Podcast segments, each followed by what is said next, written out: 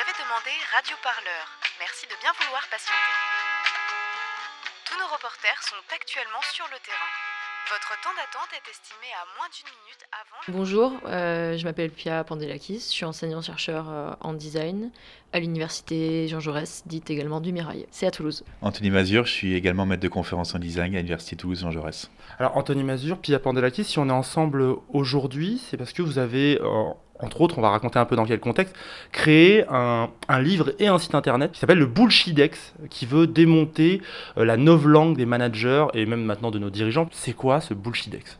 Alors le Bullshidex, c'est une émanation d'un temps de création qui s'est déroulé il y a environ un mois à l'université euh, du Mérail et qui est une réponse euh, à un moment de mobilisation. C'est une grève qui court depuis le mois de décembre contre le projet de fusion des universités euh, de Toulouse. Et donc on a eu une semaine, on a lancé une semaine qui s'appelait la semaine spéciale et un des rejetons de cette semaine-là, en fait, est le Bullshidex, qui est donc ce dictionnaire de la langue managériale. Très concrètement, comment ça se traduit euh, Qu'est-ce qu'on voit lorsqu'on va sur le Bullshidex, par exemple, sur le site internet? Donc concrètement, alors ça prend, euh, on a utilisé nos compétences, donc ça prend la forme principalement d'une page web où on a donc ce titre Bullshidex. Euh, on a trouvé ce petit jeu de mots qu'on trouvait sympa, bullshit et idex, pour réunir les deux termes. On a tout simplement ouvert le PDF de ce projet de réforme qui est, consultable publiquement, et on s'est demandé, bah voilà, qu'est-ce que c'est? On va l'analyser de façon froide avec nos, nos compétences d'enseignants-chercheurs.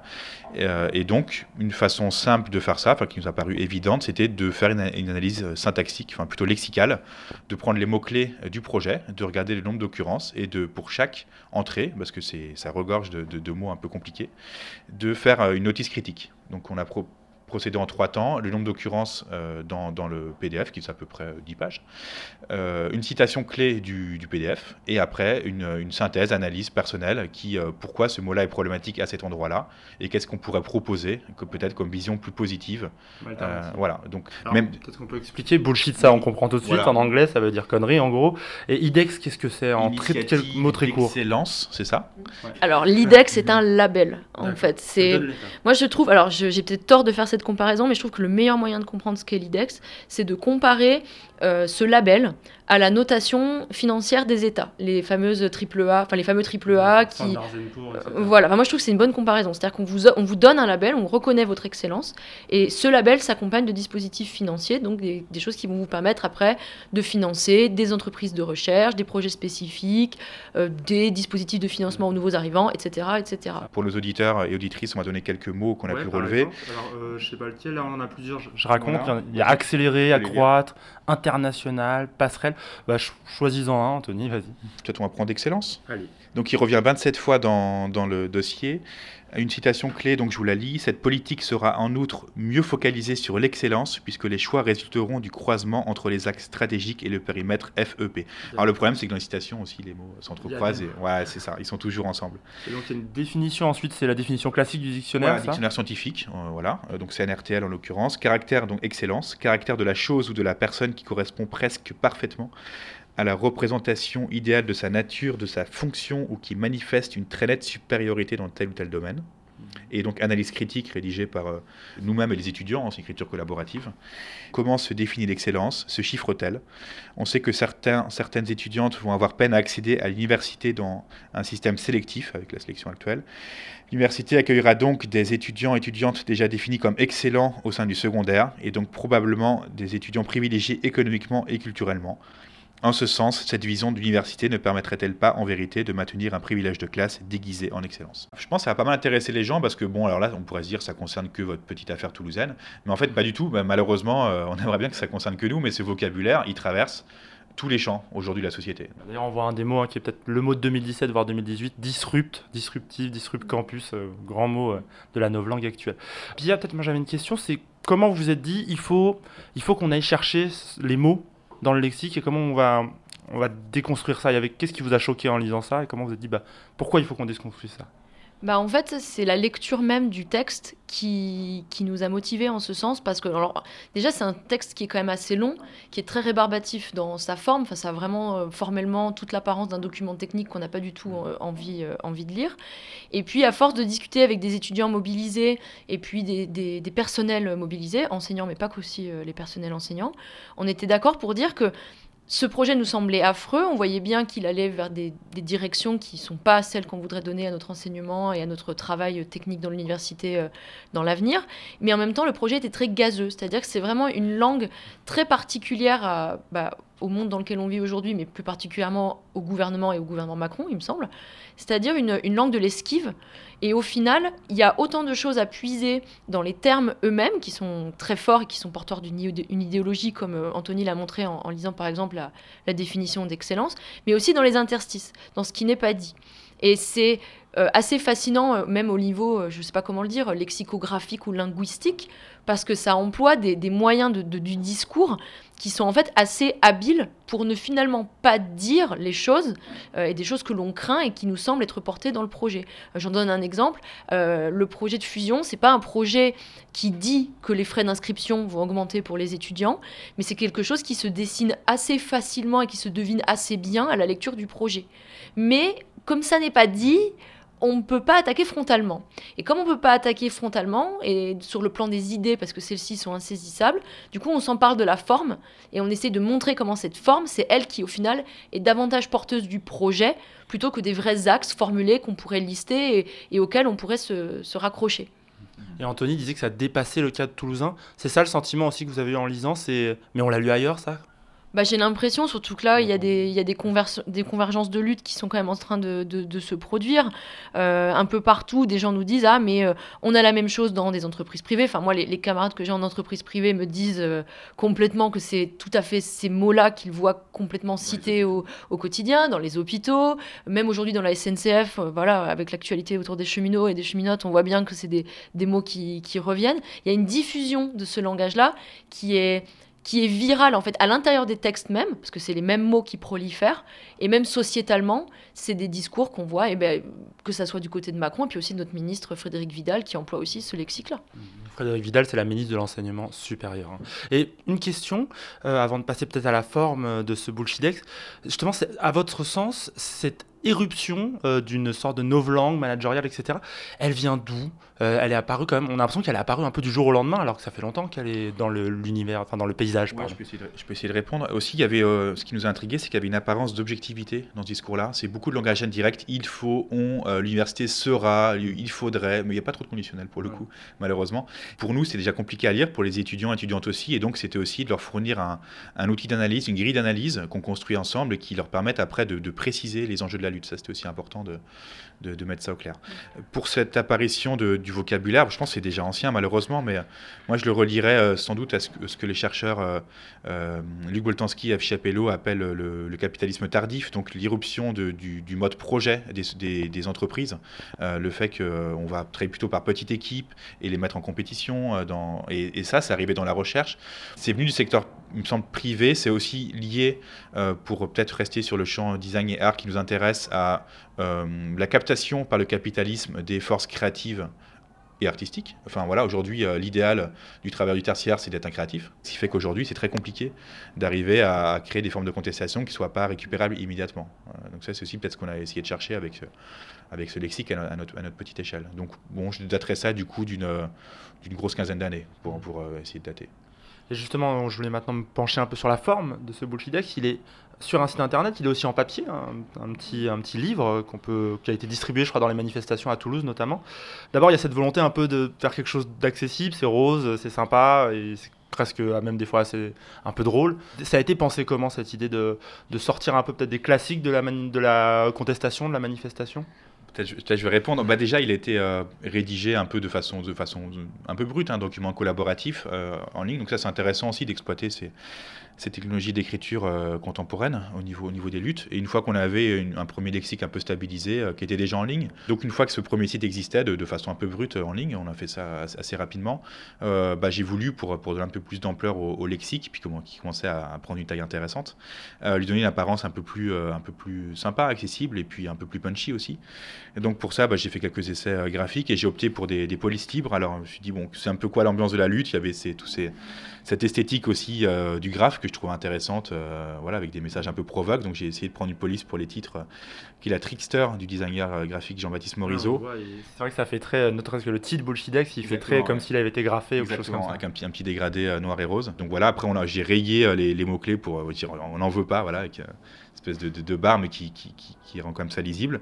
Et donc, je pense que cette, cette esthétique un peu, euh, un peu trash, un peu drôle, un peu potache, ça joue pour beaucoup dans, dans, la, dans, dans, la réception, dans la diffusion de Lexique, parce que voilà, on est quand même assez content de dire qu'il a, il a beaucoup tourné sur, euh, sur, sur Twitter. Et euh, j'ai calculé rapidement, mais on estime que potentiellement 80 000 personnes ont pu, ont pu, ont pu recevoir ce contenu-là. Ce genre d'initiative, ça renouvelle un peu la question de comment on présente des luttes, comment on présente des revendications. ça sort du, de la manifestation ou de la banderole fait à la main. Euh, c'était aussi une des idées de, de, créer un peu quelque chose de nouveau dans, dans la façon d'exprimer des, des, luttes? Bah, Je pense que oui, parce que historiquement, d'après ce que je comprends, euh, le département art plastique design, c'était pas donc, par le passé pas trop positionné de cette manière dans des luttes euh, antérieures euh, au Mirail. D'après ce que je comprends. Après, il y a peut-être une historicité que j'ai pas. Je connais pas toutes les luttes. Voilà, je vais pas vexer personne. Euh, mais du coup, c'est aussi, je pense, une prise de position par rapport à la manière dont nos métiers de plasticiens ou designers peuvent être compris. Où souvent, on nous contacte ou on s'adresse à nous en bout de chaîne et comme étant des donneurs de forme, en disant ah bah les arts plastiques et les designs veulent participer, bah, vous allez nous faire des affiches, c'est très bien. On va vous donner les contenus et vous ferez et on l'a vu, moi, ça s'est produit. Alors, c'était des gens plutôt gentils et avec des bonnes intentions. On, avait diffusé un appel pour dire venez participer à l'atelier de création-contestation. Et les gens sont arrivés avec des brouillons d'affiches en disant maintenant, vous pouvez les faire. Et on a dit non, nos, métiers, c'est de penser la forme de ces affiches, d'en penser euh, le contenu. Et euh, une autre chose qui est intéressante, c'est que euh, le Bullshidex a été diffusé, comme l'a dit Anthony, sur les réseaux sociaux, donc on va dire sous une forme numérique. mais par ailleurs, il y a eu tout de suite cette pensée de conversion du Bullshidex en papier, donc c'est devenu un petit livret. Et on a eu très vite l'intention de le diffuser euh, aussi massivement que, possible euh, lors de la manif du, 22 mars. Et euh, c'était super intéressant. Moi, j'étais à, la manifestation à Toulouse avec des étudiantes et des étudiants et des, des collègues du, département. On avait pris les bullshidex avec nous imprimés, donc on les avait coupés, euh, pliés la veille. On s'était fait des ateliers de préparation. Et les gens venaient nous voir en fait pour nous dire Ah, mais c'est quoi? Qu'est-ce que c'est? Est-ce qu'on peut l'avoir Et on trouvait ça hyper intéressant de se dire Tiens, voilà un tract que les gens ont envie d'avoir. Parce que c'est pas vraiment un tract, c'est aussi un poster, c'est aussi un livret comme il y a plusieurs versions du Bullshidex, chaque petit Bullshidex en livret comporte cinq définitions. C'est un peu comme les Pokémon, on peut les attraper tous et on peut les collectionner. Enfin, alors après voilà, il y a des dimensions. Euh, j'ose pas dire ludique, j'aime pas trop ce mot, mais enfin voilà, il y a une dimension agréable et peut-être euh, de collection ou de, de, de conquête esthétique de, du, public qui est, hyper intéressante à cet endroit-là. En fait, ça permet aussi de toucher les gens qui ne sont pas du tout intéressés par la lutte. Ça, c'est intéressant sur les réseaux, des gens qui sont venus pour ça, par l'interface, par la police, qui trouvent ça très drôle et qui après sont rentrés dans le contexte en lisant le, euh, ça. Et c'est aussi l'idée de penser à un système graphique, ce que disait Pierre, en fait, pas juste un site, mais un dispositif de, démonstration et de diffusion.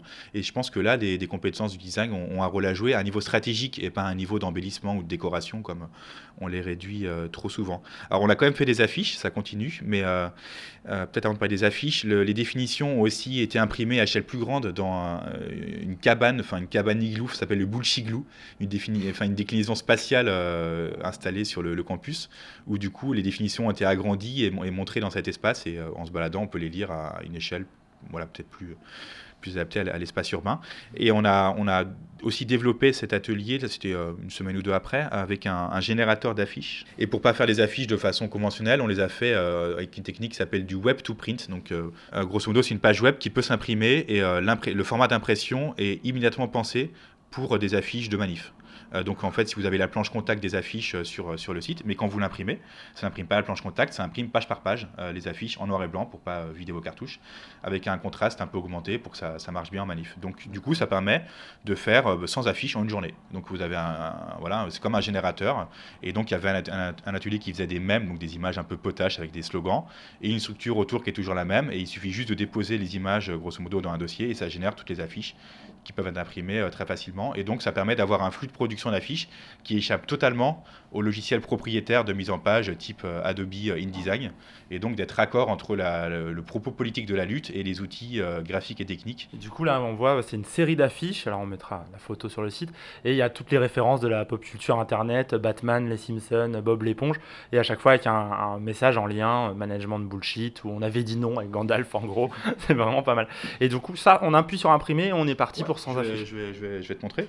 Du coup, c'est hyper simple. Et donc, pareil, le code source est en ligne. Donc, rien n'empêche d'autres universités de juste bah, forquer, en tout cas dupliquer la page, de changer les images sources et d'adapter les slogans, d'en trouver d'autres, de changer la police. Enfin, c'est... Ça, peut être pour n'importe quelle lutte, euh, s'adapter avec un truc un peu marrant. Exactement. C'est important, je trouve aussi, de parler euh, des imaginaires, en fait. Et je trouve que c'est, ça a été super euh, intéressant dans, dans ce travail-là. Parce que, notamment, ce projet de fusion et tous les projets qui gravitent autour et dont on voit aujourd'hui la prolifération, à mon sens, ce sont des projets sans imaginaire ou avec des imaginaires pauvres, en fait. Mmh. Et ce qui était super avec le projet du, du Bullshidex, c'est qu'on a montré aux étudiantes et étudiants, enfin, ou ils nous ont montré aussi, euh, et elles nous ont montré aussi, parce qu'ils étaient, enfin, on était plutôt euh, de manière horizontale là-dessus, qu'on pouvait se mobiliser autour d'imaginaires de lutte qui soient pas euh, des imaginaires souvent caricaturés, de l'opposition stérile. Enfin, on le voit bien dans les médias. Aujourd'hui, on a des lectures de type vous bloquez la fac, vous faites rien, les profs sont en vacances, ce qui n'est pas du tout ce qui se passe, en fait. On est, on est mobilisé, on fait des choses et on est dans un imaginaire de production et avec des imaginaires de design en fait. On est à l'atelier. C'est d'ailleurs ça s'est même matérialisé spatialement parce qu'on a investi le bâtiment accueil, qui est le seul bâtiment ouvert actuellement sur notre campus. Il y a eu production d'un poster sur lequel il y a écrit atelier création contestation. Enfin toutes ces choses là mises bout à bout matérialisent des manières de se mobiliser et bah, en fait enrichissent je pense ces imaginaires de lutte au final. Justement, l'impression aussi, c'est que ce bullshidex, et il y a sans doute d'autres choses sur le campus du Mirail, répondent à cette question qui se pose souvent dans le blocage de, de faculté, euh, de l'arrêt. On arrête une activité euh, classique. Donc là, en l'occurrence, c'est l'enseignement, mais ça peut être dans une usine, on arrête la production. Euh. tout ne s'arrête pas. C'est une autre production, une autre création qui, qui se fait, et on n'est pas, on pas dans l'arrêt complet. Du coup, oui, des compétences ont été acquises par les étudiants très concrètes. Là, le générateur d'affiches dont, dont, dont, le lien sera mis en ligne. Donc une fois qu'on clique sur imprimer, ça génère un PDF page par page en noir et blanc euh, remis en page. C'est pas si compliqué, mais quand même un petit peu. Donc là, ça faisait écho à un cours que j'avais donné au premier semestre euh, avant, avant les grèves de, de, langage web, de, voilà, de création de sites web. Et donc ça, c'est un aspect, la partie euh, web tout support imprimé, qu'on n'avait pas eu le temps d'aborder. Et ben les étudiants et étudiantes qui sont venus dans cet atelier, on, a pu travailler ça ensemble, mais contextualisé par rapport à la grève. Donc ce bullshidex, il est en ligne, il est disponible, on peut en faire des affiches, il y a plein de possibilités. Est-ce que ça vous a donné l'envie d'autres idées, d'autres lancements, d'autres projets, soit autour du bullshidex, soit peut-être autre chose? Alors moi j'en ai une, j'appelle les cheminots et les cheminotes. Je veux bien qu'on fasse un bullshit train. Je propose qu'ils fassent Toulouse-Paris ou Toulouse-Lyon, tiens, parce qu'on a les camarades à Lyon aussi euh, qui sont bien mobilisés apparemment, euh, d'après ce que j'ai vu sur Twitter, euh, contre l'IDEX. Ils nous ont fait un article sympathique d'ailleurs sur le, sur le site. Propose que le train aille en, marche arrière, ça serait pas mal vu qu'on est en marche. Et puis bah, si, s'ils veulent, on le décore. Enfin voilà, il y a plein de choses à faire en fait avec les camarades côté hôpital. Il y a eu des clowns aussi de notre département. Enfin je dis notre, c'est le leur, mais du département Artecom, donc de, de l'université du, du Mirail, qui se sont mobilisés apparemment, qui se sont emparés des textes. Alors moi, j'ai pas eu tout vu parce que la manifestation était absolument énorme et je les ai pas recroisés dans le, dans le flux de la manifestation, mais apparemment nos textes ont été euh, réinterprétés, repris et euh, utilisés. Enfin voilà, de toute façon, ce texte-là, ces textes-là existent, ils sont disponibles à être utilisés et la formule même bullshit tirer quelque chose. Je trouve que c'est un bon levier de protestation sur ces questions de langage. Et encore une fois, cet outil-là, il est libre. Euh, les gens peuvent s'en emparer pour euh, s'inscrire dans leur propre lutte et faire leur bullshit, que sais-je, euh, au sein de leur propre mobilisation. Radio Parleur, le média qui vous parle des luttes et qui vous en parle bien. Sur Radio